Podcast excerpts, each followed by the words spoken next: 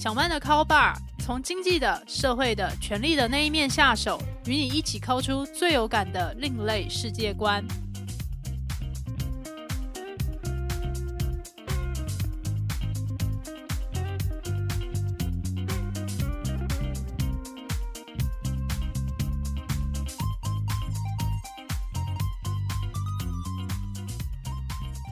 各位听众朋友，大家好，欢迎来到小曼的 Call Bar。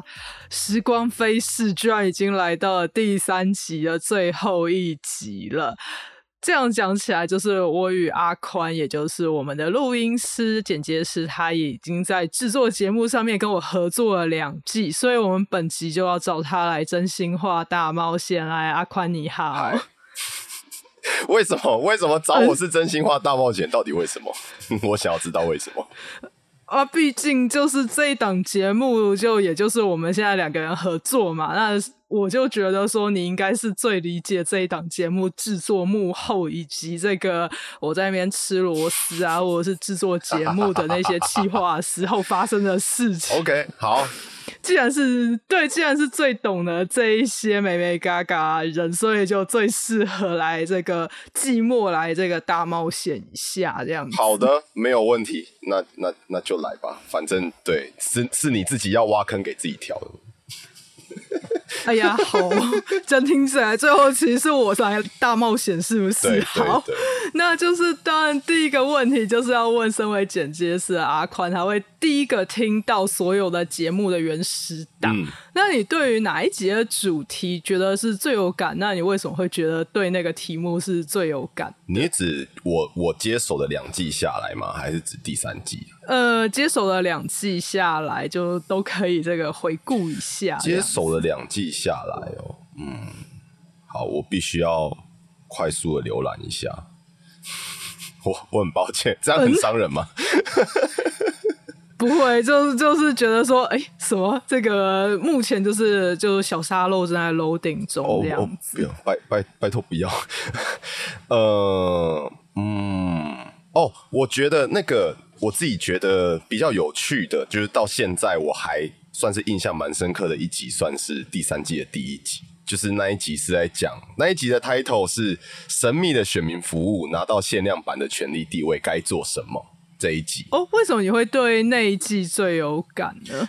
哎，该怎么讲？就是我觉得，就是你那一集的确讲到了一些，呃，那一集主要是在讲是是呃民意代表嘛，还议员之类的，就是他们会去做一些选民服务嘛。嗯，没错。然后比方说，对，然后然后比方说，像是待订车票这一件事情，就是这这其实。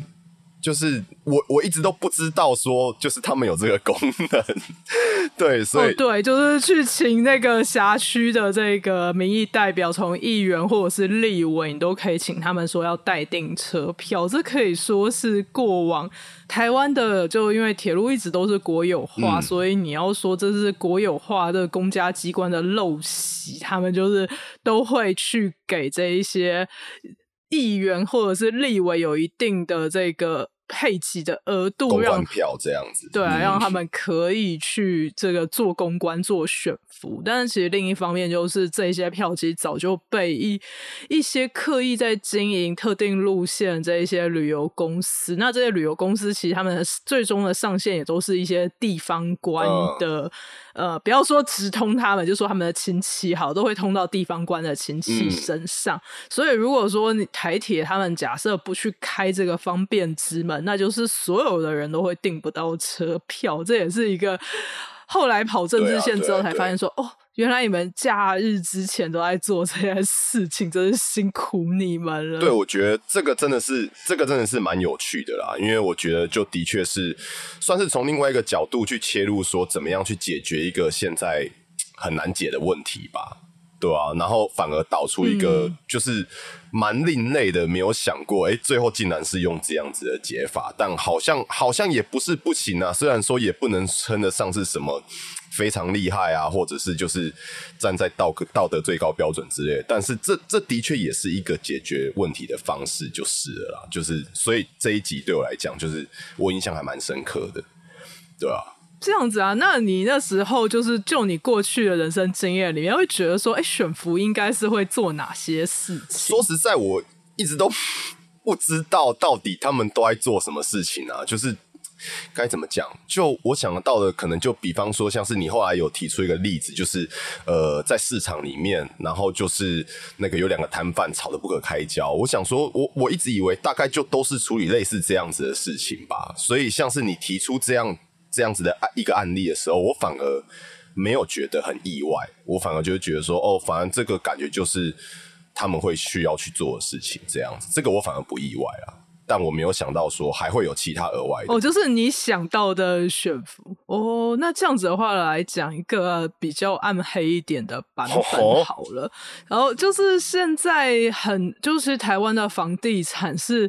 我觉得从来没有熄火过啊！就每就是其实每个阶段都是不断的在这个上涨。是啊，那在这个上涨，还有就是在圈地造镇的这个过程之中，阿宽，你有去看过预售屋吗？或者是你的家人有这样的经验？呃，我没有，因为我已经彻底放弃了啊。对，所以我没有这样的经验。哦，你放弃去看预售屋对我，我对于我对于房地产已经彻底放弃了。对我觉得，除非我中乐透，对，哦，对。好，那就是总之就是去看，譬如说你去看预售屋的时候，那预售屋都会有一个预售屋的格局，那也会弄得漂漂亮亮。嗯，那可是我们也都知道，这个漂漂亮亮的格局。不代表你到时候拿到毛坯屋就长这个样子，而且毛坯屋他们要去送建管处要过关。哎，对啊，阿宽，你以前念过这个建筑对建筑系吗？那是还有念过室内设计，那你应该就是很知道说这一种送审的美感，它跟你的设计图上面是画是不一样。我有听说，不过因为其实我没有读到 法规相关的，我后来就没有继续念了。所以，但我听说了，所以你都是念技术，就是相。关就是你就知道说哦要怎么这样画图啊，这个地方要怎么把它夯图怎么样配配管线那些，反正你知道这些。有这个其实我有听我爸说过了，对。对，因为我爸也是从事相关行业的，就你也知道，对你爸相关行业，你后来也念了相关的科系，也有听说过，就是这个图和最后盖出来结果就是不一样的。然后盖出来结果不一样之后，然后建商也就会指示你说啊，就是所谓的阳台外推这种事，就原本有画出阳台来，但是为了要扩大那个室内空间，他就会说啊，我们其实最后就是用玻璃帷幕把那个阳台都封了起来。那其实这件事情在监管上面是不会过的，那不会过的时候要怎么办呢？那这个时候就是呃，通常监管单位过来看第一轮一定是不过，那第一轮不过的话，这时候就要呃，住户一定要集资包个。嗯，简单来讲就是红包，然后去送给那时候像是台北市就是市议会里面的哪三组的这个市议员？那这个市议员其实的代表就是呃蓝色、绿色跟其他政党颜色有三个代表来，譬如说跟我们这一整个区的这个大楼里面都收了这一个红。包，那你如果不包这一个的话，你那一户就不会过，那你那一户不会过，监管单位就会一直过来，看到你过为止。我这真的是可以讲的吗？这听起来好危险哦！糟糕，已经讲出来了，这听起来好危险哦！这没有关系。啊，没有关系。那所以说，其实后来就是，譬如说跑我跑政治的时候，那这些政治人物看到我们这些记者，一定都会讲他们的理想抱负啊，什么地方服务这些信念类的东西，那也会包装形象嘛，很少在记者面前连演都不演的。但是到了这一群。讲说是相亲的人们的面前，那他们真的就是不演了，就是你就是给我多少额度，这件事情我帮你搞定，不给。你就没门，那所以说我也可以理解，最后到了可能像是说真的买得起房的，也都是到了我们父母那一辈了嘛。就是这些长辈们，他们会对于政治人物的观感，就是这些不管什么颜色，最后都一样烂。我觉得其实就是类似于这一种可以理解。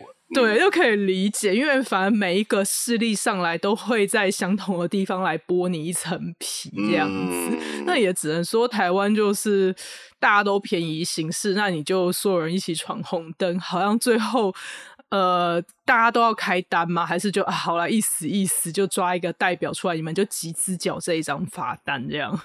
只能说这也是一个这个解读，其实也蛮有意思的啦。所有人一起闯红灯，然后所有人都要开大家就缴一张这样子。对，大家一起这样解读，这样解读好像嗯嗯，好像突然就合理了。我的天哪！呃，是啊，所以这些政治人物他们收了之后，就会去跟监管处这边就是关心 push 一下，对，稍微 push 一下，说不要做那么多扰民的事情，这样子。我的天！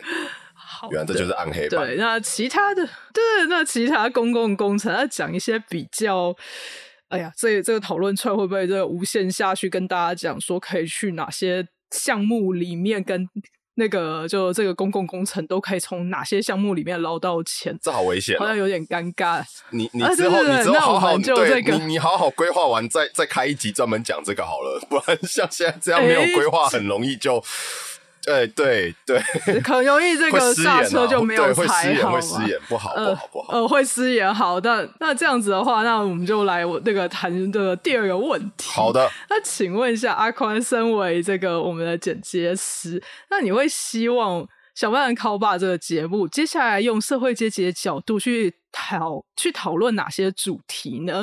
或者是你有觉得很想要靠北我的地方，也可以讲。嗯，靠北的啊，我先想一下。没有，我先讲那个 什么？我我先先这个许愿，等一下先靠北一下的那个合作对象。目前还没想到，目前还没想到。人怎么那么好？不过我觉得就是有有有有一点，我会希望说。就是我也不知道说，就是你你跑你当记者在跑社会，反正就是跑跑跑新闻的这一段时间，就是有没有接触过一些，比方说，呃，像是一些关于文创产业的东西。文创产业有有，当然如果说很广泛的文创产业，当然是有接触过。那如果说文创产业里面有哪些细项，这其实真的是分的很细。譬如说文化部底下，它就可能会有影视司啊、图书啊，那图书底下还会分这种呃什么漫画娱乐啊，还有什么文学线这等等，这真的是这个业务非常的这个细项分。那你觉得文创产业？阿宽，你最关心的是哪些领域？我自己是觉得说，就是关于，比方说，呃，一各种各种类型的原创作品吧。比方说，像是因为像我自己很喜欢看动漫，然后我就会很希望说，就是台湾有更多的原创的动漫作品这样子。对，那那比方说，像是最近最近这个最近这个什么？对不起啊，等我一下。嗯，好，阿宽正在恢复记忆。好，这个东西其实我一直想要拿出来讲，可是我一直觉得超危险的。那我觉得选在今天拿出来讲，可能也没有比较安全了。但我觉得，就是我会希望跟你讨论这样子的问题。啊，前面我都已经闯红灯了。对我前面我都闯红灯了，那个 大家就一起闯吧。对，对，就是我还是稍微打个预防针啊，就是我今天是站在一个很中立的角度来看这一件，就是我等一下要讲的事情，我并没有要就是说任何人做的不好，就是呃，像是最近公布了这个金钟奖的入围名单。然后就是像是大家知道，就是有呃勇者动画系列，然后还有那个欧米天空，就是反正就是有几个作品，然后有入围这样子。然后好了，其实我也没有去看入围名单了。不过我就只是觉得说，因为其实像是我刚讲的这两个作品，他们其实都是有跟公司合作的，就是等于是有拿到公部门的补助这样子。嗯，那我自己会觉得说。当然，这两个作品的确是现在算是在市场间就是能见度最大的，就是大家就是最广受讨论的两个作品这样子。那我自己心里就出现了一个问题，就是那是不是现在如果没有得到公司的补助，就没有办法有人可以做出很厉害的作品？我这里打一个问号。嗯，对我我发出这样子的提问。对，那那那其实追根究底来讲，我觉得这个问题其实牵扯的层面很广。那所以我觉得公式，我我绝对没有要攻击公式，我也没有要攻击这两个作品。我觉得他们是很棒的作品。然后公式的确是有出一份力，然后让就是这两个作品被生产出来这样子。那我的问题就只是，为什么现在台湾的市场一定要靠公部门补助才可以让原创的作品出来？我的问题完整来讲，应该是这样子。哦，这个问题其实我也会觉得。有一些感触啊，因为像是譬如说，如果说我是我本行是写文字的嘛，那如果说文字这一块的话，你就会有定期就会说，像是国议会啊、文化部啊，或者是地方政府就会有这个文学创作的年金，像台北的话就是这个台北文学奖这一个，等于说这个奖项就在做这些事情，那。最后，这些年金补助的作品和他们补助了谁，以及这一些懂得去可以通过这些公部门，就其实你要通过公部门得到这些预算，一开始其实真的就是要先这个比拼文书作文大赛一番，然后你也要去想一下，说我现在的这个创作构想到底有没有占到一个。所谓的这个时代的这个潮流上面，那如果你在潮流上面，然后你又是一个有名的作者，那通常你的案子就会过。那可是我们就会回头过来讲，呃，假设他已经是一个在。这个业界里面已经是最有名而且最顶尖的人物了，他为什么还需要被这个奖项或者是补助金补助呢？不是应该是新的人，或者是说其他的创意构想出来吗？可是这件事情就好像有一种鸡生蛋，蛋生鸡的问题，因为主办单位也会担心说，诶，如果给一个看起来现在概念还不错、很创新，可是我们根本就不确定他过去。有没有就是既有的成绩可以让我们判断说，哎，他一定可以把这个案子给执行出来？因为申请到这一些补助计划最后没有走完的作品，或者是为了要。结案计划而把这个作品就草草了事，就容我使用“草草了事”这四个字啊，就是可以看得出来非常明显，就是哦，他就是那绝对会被大对，绝对会被放大检讨啊。好，那这边的那个打马赛克吗？陶小曼没有没有，我是说没有没有没有没有没有，我是我是说，如果最后最后草草了事的话，那这样子这件事情绝对会被放大检讨。哦，对啊，因为其实就是过往就是我们也真的就看到一些草草了事的案例，所以。就被大家就是检讨说，请问一下这些部会，你们为什么会滥发补助给没有办法结案的这个单位？然后这个这些单位也会可能就嗯会，我不晓得他们的评审，就是当然也一定是跟这些部会关系良好，所以双方应该也都。大概可以明了说整一个部会的立场，还有他们最后能够要去打一个比较这个创新的牌还是安全牌？我觉得可能最后大家就是去选择打安全牌，就是哦有公司进来，然后协助了计划，那这样子的话，这个计划应该是可能可以结案，而且达到。既定的品质，我觉得最后这个考量可能是落在这边这样子。嗯，对。然后我刚刚趁就是有时间的时候，我稍微就是科普了一下这个金钟奖第五十七届入围动画节目奖的名单，让我更心寒了。嗯，就真的只有这两个作品。哦，原来如此。对，就真的只有这两个作品，所以这样子好像更。印证了我刚刚为什么会想要提出那个问题的论点，就代表说，那哇，那是不是其他根本没有作品是有办法被入围的，甚至搞不好根本没有其他的作品。嗯，如果说要成动漫的话，台湾在现在的阶段感觉上还在很努力的，就是生出更多的作品出来，然后先努力的得到一些像是呃比较独立性质或者是比较偏艺术性质的奖项，像是譬如说去那个法国的这个安古兰的漫画奖，那我们其实可以去看得出来，那那个这个呃法国的品。对于漫画的品味，它其实跟日系的他们就会写说 manga 的这一个，就是他们。呃，在英美这边或者是德国，其实就欧陆使用 manga 这个字眼，不用 comic 的话，它其实是已经分出了两种不同的流派。manga 就是完全指日系或者是日本输出的这一种漫画。那 comic 他们有另外一种评鉴审美的系统。其实现在的话，主流来讲，呃，他们的 comic 是有非常，其实题材也非常非常的。多，但是你可以看得出那个分镜、运镜跟讲故事，还有文字量，你就会觉得说，嗯，这这真的是跟日本的系统是非常不同的。那台湾现在比较多独立作品，就会往这个就是想要先获得国外奖项肯定的方式，再好像回到台湾市场这边再广为宣传。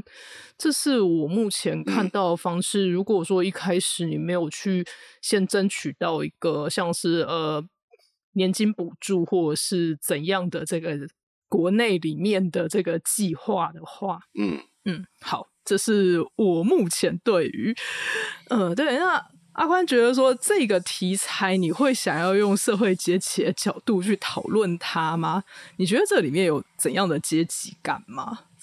因为我自己觉得问题是在于说，好像是。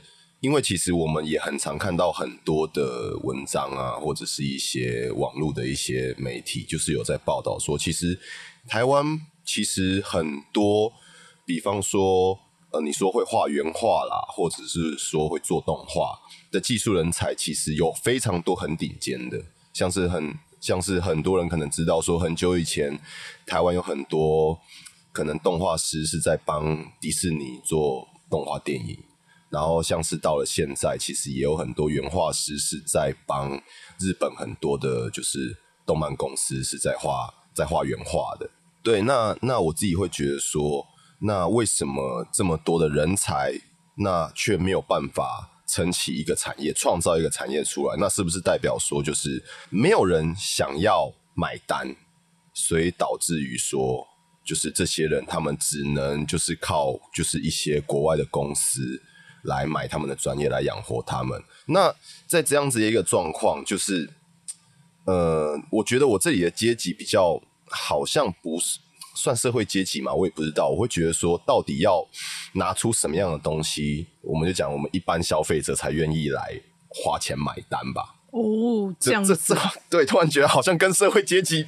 嗯，没有关系了。可恶这边的社 社会阶级，它也有隐含一种所谓的业界的地位，然后它其实也不完全就是去把这个，就是它也不完全是去区分说这个人群是这个贵族、平民还是贱民之类。就它它的这个，它其实这个角度，就是社会阶级的角度，其实是可以。很快去扩散出去，就是如果说在一个领域里面它有区分位阶的话，其实它都可以是一个研究范畴。那我觉得说，我自己在讨论或者是选题的时候，当然也会先找一个是自己有感，那再来是有感觉之外，那除了去讲出这个感觉，还要有去一些应对的这些文本，或者是有人可以让我去采访说，哎。到底他在这个业界里面，他实际感受到这个未接的这个落差，到底是一个怎样的感觉，或者是哪怎样的事实？这样子的话，可能是一个比较能够去做出一集节目，然后形成一个完整观点的做法，这样。好，那我可以再帮你安排我觉得有趣的人，让你来采访一下。哦，这样啊，好，那我这个希望这个我在第四季的时候可以来这个上这些主题，所以我们接下来要来聊聊这个我们的这个听众回响热烈的集。等一下，我我想到一件我想要拷贝你的事情。哎呀，什么？差点就想要打马虎眼带过了。好，既然这个不行不行不行，有一件事情。我一定要讲，就是这不是客套话啦。虽然说我明明讲说要靠北，为什么会讲说这是客套话呢？就是有一件事情我真的要靠北，就是我觉得说干你太认真了啦。嗯，为什么你你都已经确诊了，还要然后还要努力的把那一集节目录完？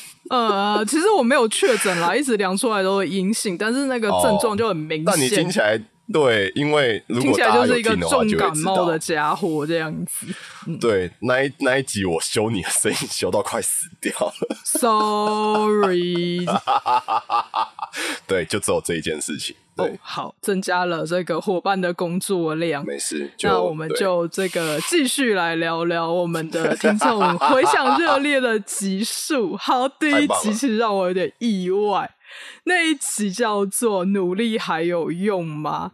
大家是有多不想努力啦？哎、阿宽，你是不是很不想努力？请问，我觉得其实我还蛮努力的啊，只是有些事情我知道努力也没有用，所以我也不会去想。比方说刚说的买房子，买房子啊，天哪，真的是好有一种那个没有尽头的感觉哦！天啊，到底要搞多久才有办法就做到一件事？真的我记得那一集是在讲说，因为我自己过去就应该说一入社会，就是投入这个就传统的这种传媒产业。那传媒产业其实呃，它会沿袭着上一代的观点，然后我们新进去的人就会想要去带入我们这个世代观点。那当然，我们真的可以把我们的世代观点带进去的时候，就会发现，呃，譬如说我是所谓七年级嘛，然后就是八年级跟九年级都进入职场，他们也有他们的新观点要带进来。我觉得我们在这种情况之下，就会发现说，哦，上一代的努力文化跟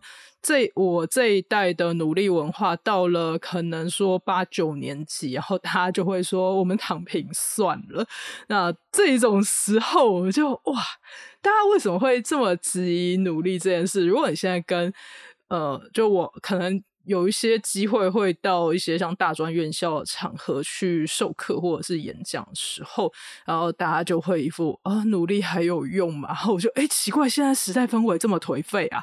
可是就是会想说，哎、为什么大家会这么绝望？那可是其实我觉得自己在生活中也看到很多人在努那后来其实也就谈到了，呃，为什么很多这种想要联合大家起来努力会被这个扼杀掉？那那时候其实就讲到媒体基层要组工会这件事。啊，对对对对对，啊、这个就只能说啊，这个有时候就是上上有政策，下有对策，可是上面还是有其他的方式，呃，用他们的权力把下面想要推动的一些改革给这个呃压下去。是啊我就觉得呃。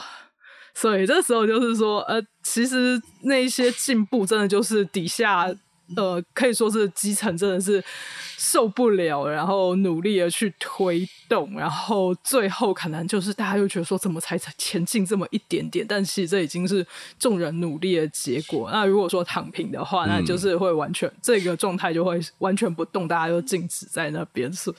呃，这也是我觉得在录完那一集节目的时候，觉得啊，好像忽然有一种另外的体会，因为在去推动这件事情，就譬如说推动基层组工会，还有最后被搓掉的那个当下，其实就会有一种呃，很想转移注意力，觉得说我不要管这件事了的那样子的心情。嗯可以理解。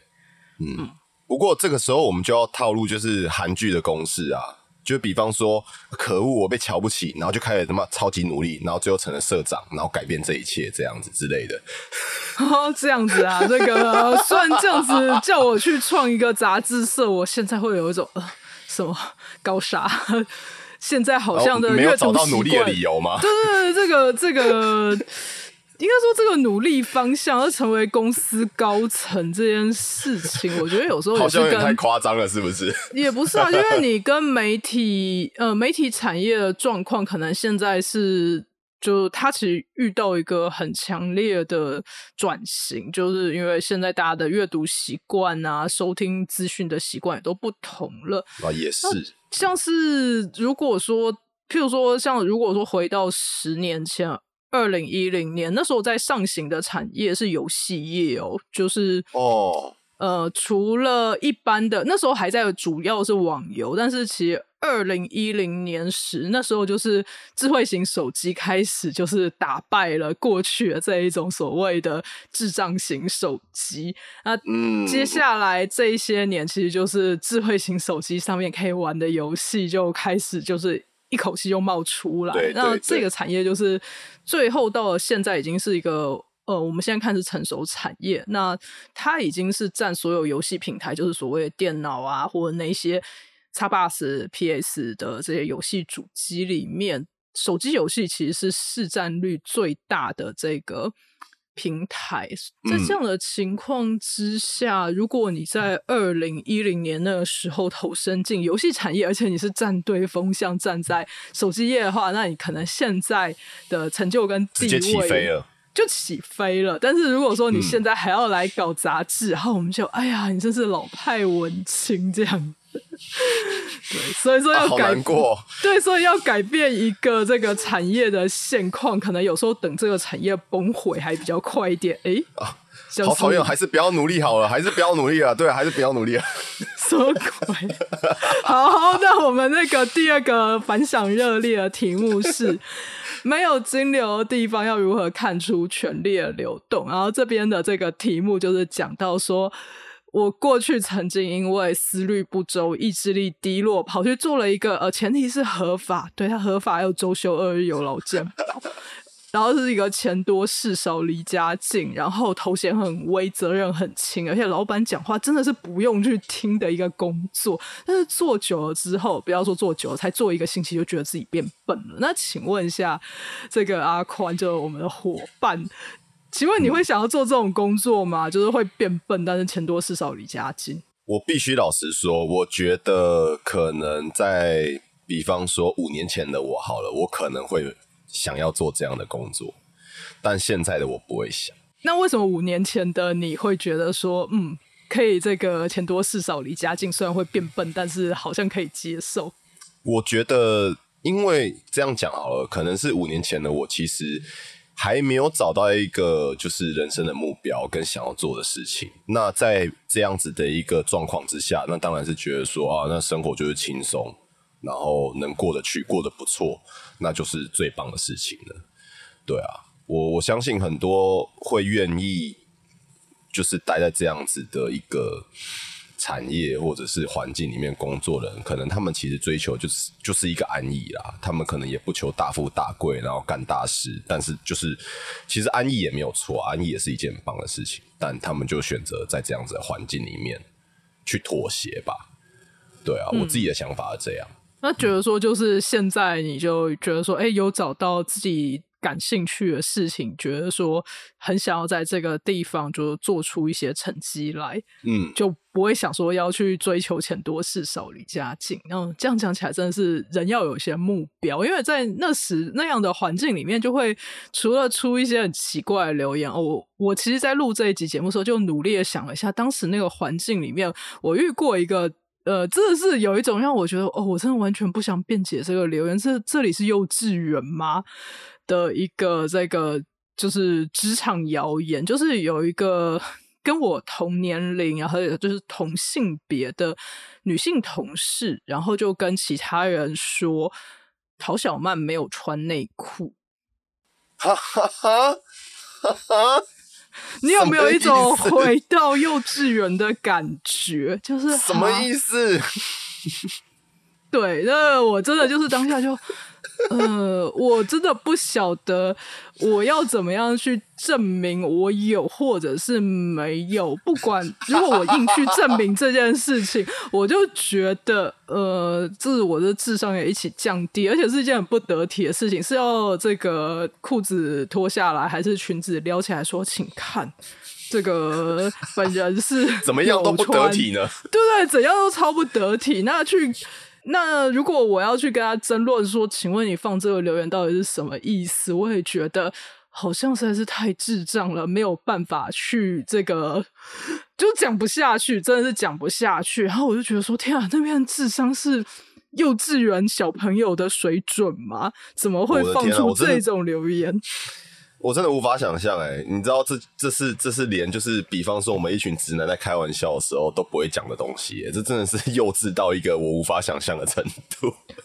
你应该是也是离开幼稚园之后，就是没有在，就是就算是一群这个有呃那时候应该说荷尔蒙大爆发的青春期，大家也都不会想要去聊这种话题吧。就就这很这这不好笑啊，所以 对吧？这并不是一件好笑的事情，所以不会有人想要讲啊。好，不是好笑的事情。好，那我也真的是不晓得为什么当时的这一个职场氛围里面，竟然会有这样子的声音和说法。那后来是呃，当然就除了我不知道之外，然后其他人好像都听过一遍，还真的有人跑来问我说，谁谁谁讲了这件事情，然后我就哈 what。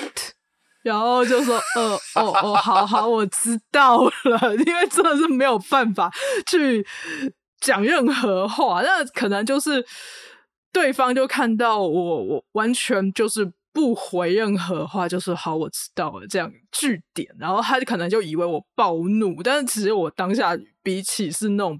暴怒了，就是我觉得会暴怒是，呃，当你很想要做好一件事情的时候，然后可能上上司就拿一些阿萨布鲁的理由，或者是还要展现权力来压你，这种状态，我觉得那种情况下我比较容易生气。但是可以理解，呃，听到这一种留言，对你这种就是啊，你觉得说很好理解，这是成年人会暴怒的理由。但是听到没有穿内裤这种谣言，我真的是。呃，我我我完全无言以对想要，就 对无言以对，无言以对，就是所以后来就是他们就就是最后讲到后来，他们就是好像是讨论了一大圈，又把那个原来放出这个留言的女生推来我面前，然后要她来跟我对质，说为什么会有这件事。我真的也是，哦，好，我知道了，我不想讲，有够荒谬，真的有够荒谬。对对，有没有觉得现在智商好像那个实在是降的非常非常的？这样，嗯，好，就是为了避免我们的智商在破下限，我们来分享第三个热烈回响的这个故事。这个故事比较沉重，就是它其实第一季的节目，它是说有人选择阶级死亡。那我那位创造咖啡画的药头同学，就是这位同学，他其实是以前跟我读。同一所高中还同班过的同学，后来在呃，大概他就是他跟我都是三十岁那一年，他就诶不是，他是在二零一四年的时候被警察抓，然后那时候就有上社会新闻说他是在台湾发明咖啡包毒品的药头，呃，我对对对，就是 真的是有一种哈，就是你真的是看到了这一个新闻，就是在。真的是张大嘴巴，好久哈？什么？他变成毒枭了？那我当然就去回忆我在高中的时候跟他相处的一些过程。那如果说有一个，就是那时候二零一四年，我穿越去跟十几岁我说：“哎，未来你这个同学会变毒枭，大家会把穿越来的我痛打一顿，说：哎，你真的是太恶劣、太过分了，怎么可以开始？就是你在攻杀小。”就因为那一位变后来变成改变台湾毒品生态市场的毒枭，因为以前呃卖这一种合成的毒品，所谓合成毒品就不是直接种出来，像是大麻或者是罂粟这些东西，就是有在经过一些化学提炼的这种毒品。过去可能都是散装啊，大家就是呃想办法找一些东西包起来，或者是想要躲过警方的追查，就是乱塞一通。但是后来就是这一位呃，我这位同学，好，我高中我也要再讲一次，这这不是要来炫耀什么学历，但我高中是念北一女中，就是它是一所在台湾大家都会听到这个名字，就哦，这是一所给女生念的升学取向的高中。然后我这位同窗为什么会从一个大家印象中的读书人，然后跑去贩毒这一种？呃，这个这个转变到底是怎么发生的？那这个故事其实有讲了，我跟他在从高中的来往到大学那段期间后，我又发现他三观逐渐变歪，然后后来就是发生了一件事情。简单来讲，就是他把我借给他的单车弄丢之后，然后他跟我说他要去偷一台车来陪我，然后我就暴怒说：如果你要做这种事情的话，那就干脆绝交算了。然后那时候也就是呃十八岁的时候就很强啊，这一个段人际关系就因为这件事情就结束。虽然后来当然还有在大学里面遇到，可是那时候就幼稚鬼，就看到对方的时候，就会刻意把头给撇开哦，就是我就是不想鸟你。对我没看到你，不要跟我讲话，气死我了的这个肢体动作。所以后来就是，当然也就从这个判决书看到这些新闻报道，因为最后一个判决他是被判了十二年半的有期徒刑，要被关十二年半。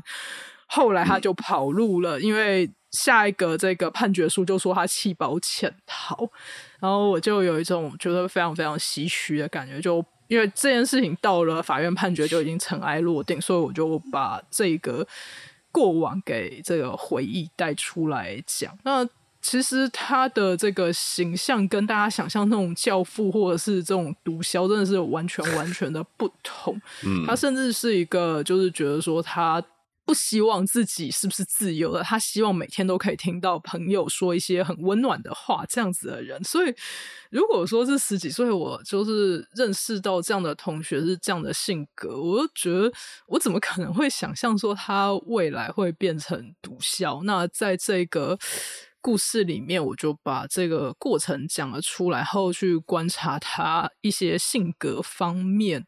呃，要说是。我觉得说是弱点，好像也也就是言过其实。就是他性格之中有哪些特质，会让这一种呃，我我就讲白，就是黑社会的人，或者是黑社会的力量，有办法把他拉进来，然后让他没有办法脱身，然后最后甚至在黑社会里面，竟然变成了这个毒枭这样子的一个过程。好。那这是大家我想要下一个小结论。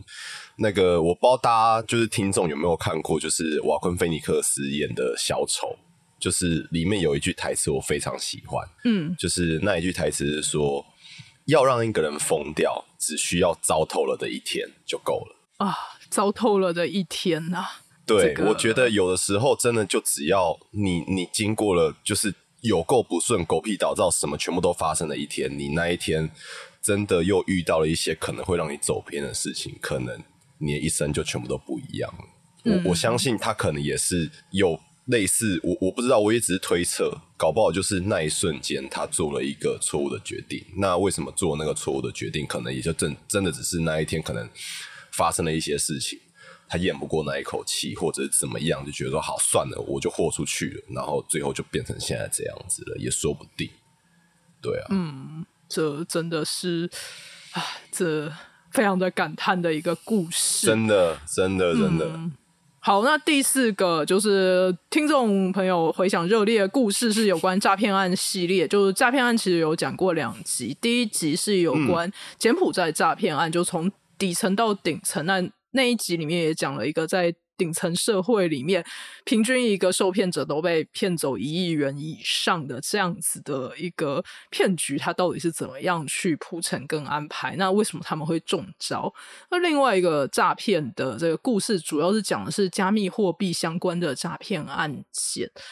然后这边的听众回想其实也蛮有趣的，大家并不是来讨论说骗局到底是怎么一回事，因为呃我在加密货币那一集有提到我先生他是做研究密码学，就是加密货币的理论基础，然后所以听众朋友就来讯说到底是怎么样认识研究密码学的先生的。好，那我其实要讲说，我是跟他在大学社团认识，但是当年不只是我，连他都不知道他在现在会去研究密码学，所以请问这算误入歧途吗？呃，误入歧途吗？因为以前他一开始他在呃他在台大念的是化学系，哎，这真的走很偏的。对，走很偏啊。然后就是你说那时候，他说，呃，他如果要去研究什么有机或无机化学，我说啊，正常，正常，正常。那他是后来到了大三，觉得说，嗯，想要转行啊。后来去考了电机所，然后一开始是做基因演算法。嗯，你当然可以说密码学也是一种演算法，但其实跟基因演算法还是差蛮多的。所以他那时候你说他会说他会研究密码学，我大概也就只会。哦，好，据点。然后后来就是在这个呃，对他先去业界工作，那那时候就当然就是当码农，就是去写那写扣嘛。写扣要说会去研究密码学，我也就嗯，是哦，这个无法预料，所以简单来讲就是没有办法预料。那你就。嗯，可以去拿一个，如果要认识这样的人，就是去拿一张渔网，然后站在这个，譬如说理工学院门口，然后看到这里面走出来上课完走出来的人，就撒网把他们撒下去，然后收网之后，然后就说来大家来交换个联络方式，应该就可以认识到未来可能去研究密码学的人。天哪，好烂这完全无法预测，就完全无法预测啊！对，无法预测。那请问一下，这时候就要这个拉这个这个伙伴来救援。请问一下，阿宽，那个你要怎么样去这个认识这个交往的对象或者是女朋友？好了，我这边必须要坦诚一件事情啊，就是长久以来，就是我对外到目前为止公开的的声明是说，哦，没有，那是我朋友的朋友介绍的。就是到目前为止的官方说法是这样子，可是我决定今天还是好好的来澄清一下这件事情。呃，好朋友的朋友介绍这个，就听起来很对这件事情，这件事情不存在。对对啊，没有啦。其实我跟我现在交往的女朋友是交友软体认识的啦。因为其实呃，身为一个录音师，其实上班的时间还蛮不固定，而且工时偏长。那所以其实我也没有太多的时间可以去有一些自己的额外去开发新交友圈的一些时间，就是对我来讲，对，所以就是后来是选择说哦，反正就交软体啊，随便认识这样子，然后殊不知就就对，就到现在了，想不到吧？想不到吧？哎，这个，请问是这个是也交往了好一段时间，所以才会说啊，想不到吧？这样子？呃，是啦，是也是也蛮久的了啦。对啊，对，呃呃，对这个呃，基本上已经三年多了啦。哦，三年多啊，那那真的是还这个就嗯，真的是稳定状态。没错，没错，对，嗯，对。交友软体很棒，对，嗯，的确，好像各各式各样的人都有机会接触到，对啊，对，不过就是对真心，真心才是最重要的，对，嗯，这没错，这样，嗯，对啊，说，哎，好像没有回答到问题，要怎么认识研究密码学的配偶，或者是研究 认识特定领域蛮有趣的啊。是的，就是就是当年认识的时候，真的不晓得他本人自己也不知道未来会去研究密码学，所以说人生的这个路路还还蛮漫长的啦，就不用觉得说好像现在当下自己在做什么事情，未来就会永远都做这一件事情，或者是人生好像完全不会改变，反而会改变的变数反而是更多的，因为那时候我还有一位就。就反正现在脸书不是都有那一种回顾功能吗？哎，讲到自己都在用脸书，好像还是个老人了。就有别这么说。哎呀，反正就有有些朋友就现在又开始回顾说啊，天哪！我在二十五岁的时候居然在感叹说，我居然年纪这么大在上研究所。那我们现在可能都是三十几岁，就说哇，二十五岁的人居然在白老，我当年到底在想什么挖沟啊？这样子就嗯，所以这个人生很长，大家就是不用局限。当然，你也可以直接杀去密码学年会去呃。其实他那边举办的场域也是固定的，就是在加州的 Central Barbara，它是一个海滨的度假胜地。然后到每年夏天的时候，除了疫情停办了两年改线上之外，就在那个海滩里上面，就到夏天就会有密码学年会。当然，他们在讲的那一些交流的问题，呃。其实你要想说到那边要做加密货币赚大钱，我觉得跑错地方了，因为那里面的人都在交流外星话。好，这以上 好过分，好过分！真的，他们这个我我平常就是在旁观，譬如说现在在那边线上开会，然后你就会说，嗯，这个外星话时间开始，呃，这个你千万不要觉得说听他们讲讲的话之后。这个接下来你就去操作加密货币就可以赚大钱，没有这种事情的，这个千万不要这样什么都不会得到。对对对对对对，就并不会因为这个外星外星人的加持，就让你那个可以就是荷包满满，没有这种事情。好的，不过听起来他们那个举办的地点好像还蛮不错的啦，所以有空可以去参访一下就对了。哦，对了，是冲浪圣地，大家其实就算不去这个会，也就可以去开心的那个玩水啊，然后晚上的烤肉，在那个地点，我不晓得他们的烤肉派对就一定会附带那个呃裹上这个巧克力外，这个巧克力壳这种草莓，大家就可以去狂吃。我的天！对，搞不好就可以认识就是研究密码学的美女帅哥这样子。对，嗯，这个有有美或帅吗？好，交给大家了。说不定多喝几杯之后，看出去每一个都是金城武跟林志。不要这样嘛，反正每个人审美标准不一样嘛。对对对。呃，说的也是。好，这个让我们就那个下一题，就就这边也就是呃，阿宽他与另外两位的配专业的配音员就经营了。一个 podcast 节目叫做《好好说话好不好》，现在要进入第五季了，所以我也很想要问阿宽，在我们自己行销自己的内容的时候，你觉得你会怎样去找出想要改进或者是调整的方法？好想跟你直接说，你问错人。哎呀，问错人没有，因为因为其实我们团队坦白来讲，一直以来最大的问题就是行销啦，因为其实。我自己觉得，虽然说我跟其他两位伙伴的个性都蛮不一样的，但是我们有一个共同的弱点，就是很不擅长行销。对，不过对，不过我们后来就是想出来另外一个，就是呃，要讲比较被动的方式嘛，就是因为其实我们一开始知道说，我们的 T A 可能就是对于配音。台湾配音或者动漫有兴趣的这一些人，他们可能会成为我们的听众。那后来我们就在想说，OK，那如果我们不擅长行销的话，我们要怎么样去拓展自己的听众群？那后来我们有想到几个方式，我我自己觉得其实一个算是比较实际，然后比较可行的方式，就是找一些业外人士，然后来共同做一集节目。比方说，像是我觉得像是像找你，你其实跟我们的产业其实就是八竿子打不着。那我觉得说，像是对，像是我们那一集节目的话，就有可能会去拉到一些 maybe 我也不知道，因为其实看数据其实真的看不出来。就我我我也只能猜测，maybe 我可以拉到一些哎，你那边的听众，就是对于我最对于我的想法就是这样子。那。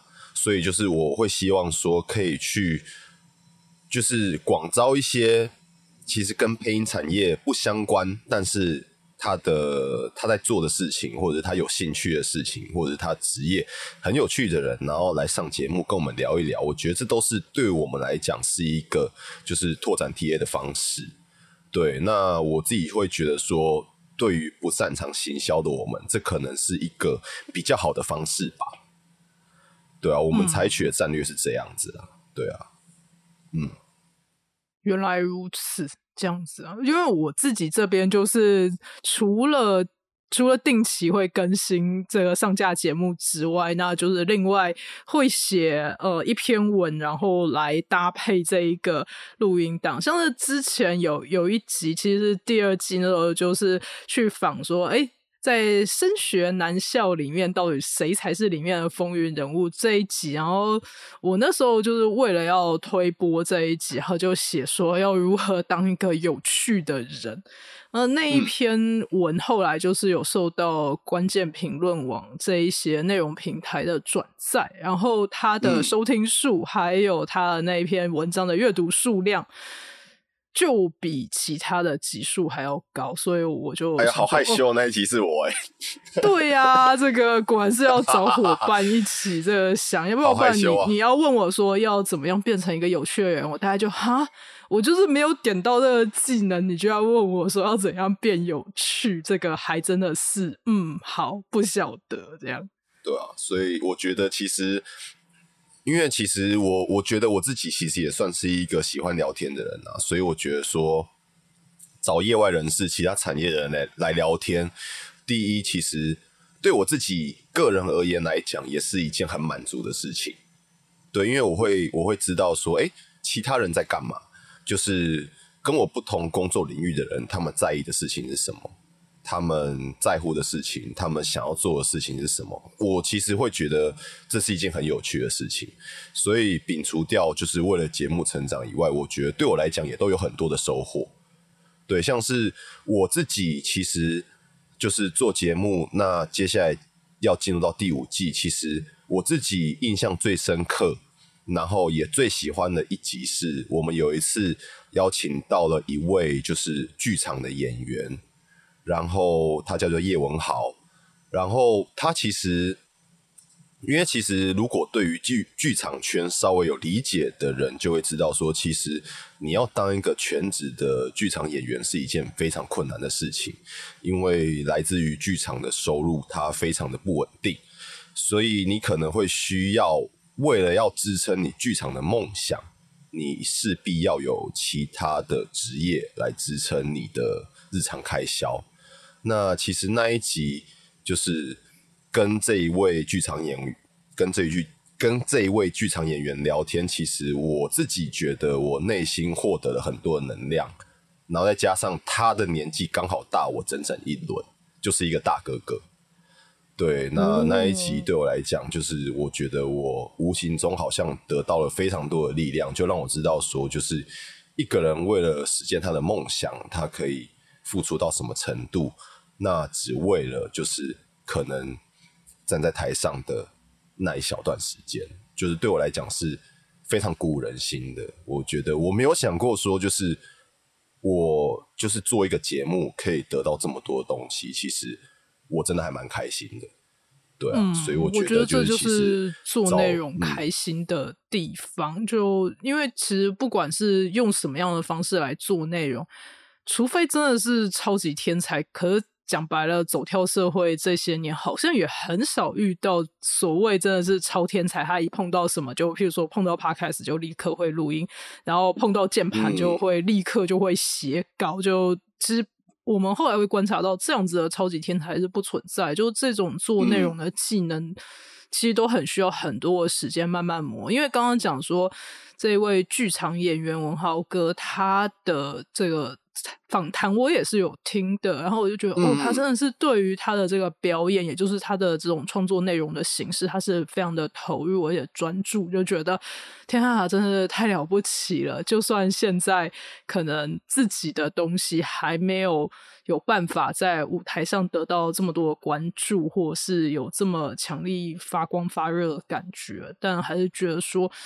要做内容也没有什么其他的捷径，就是去努力的一直磨它。那行销可能就是我们也就慢慢想办法吧。这样，对我很抱歉，我回答不了你的问题。没关系，最后我们还是要回到要好好做内容的初衷。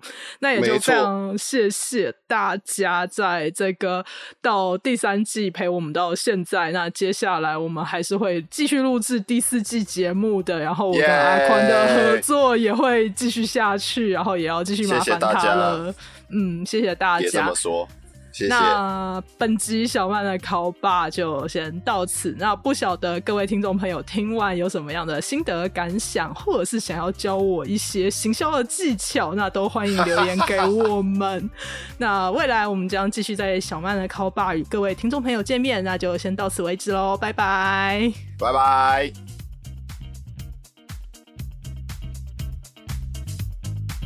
本集节目由主持人陶小曼、合作伙伴阿宽共同制作。如果你喜欢小曼的 Call Bar，欢迎给我五星评分，然后追踪、订阅、分享给你的亲友，一起 call 出更有趣的世界观哟。